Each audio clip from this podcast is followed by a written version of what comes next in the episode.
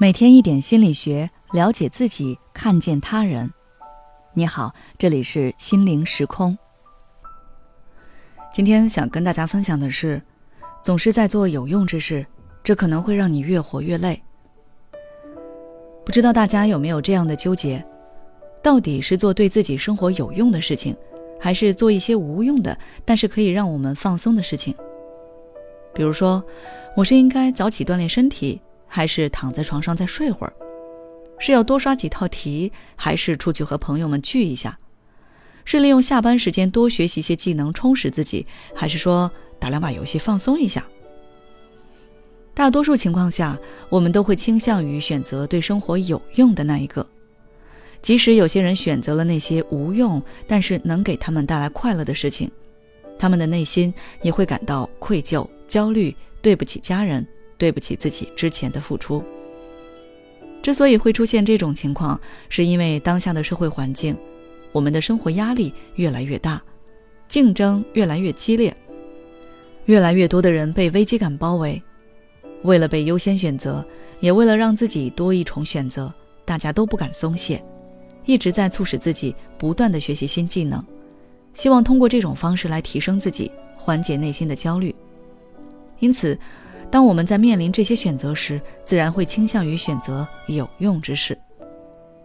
然而，当我们只做有用之事的时候，虽然我们是在充实自己，但其实我们也在释放着一种信号：我是不完美的，当下的我能力还不够，需要不断学习进步。我不能浪费时间，要努力拼搏。这种想法只关注到了外在世界的影响性，却忽略了自我的重要性。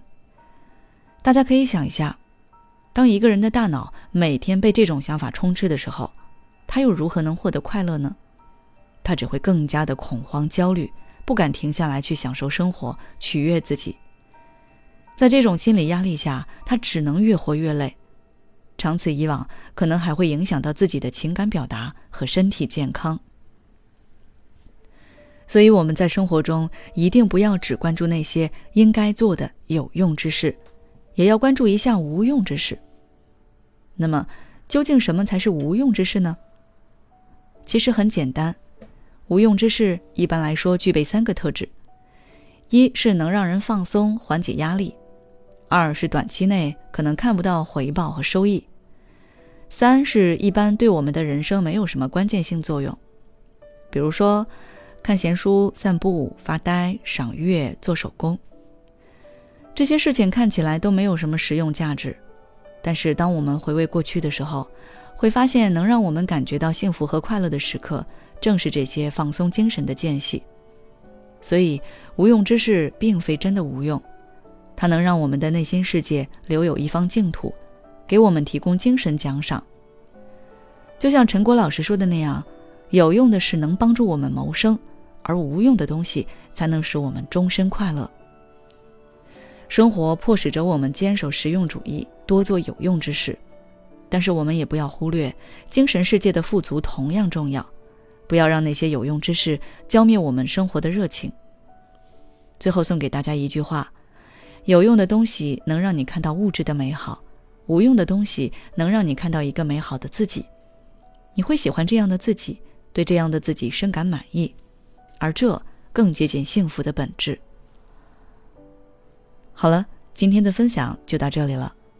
如果你想要了解更多内容，欢迎关注我们的微信公众号“心灵时空”，后台回复“生活掌控感”就可以了。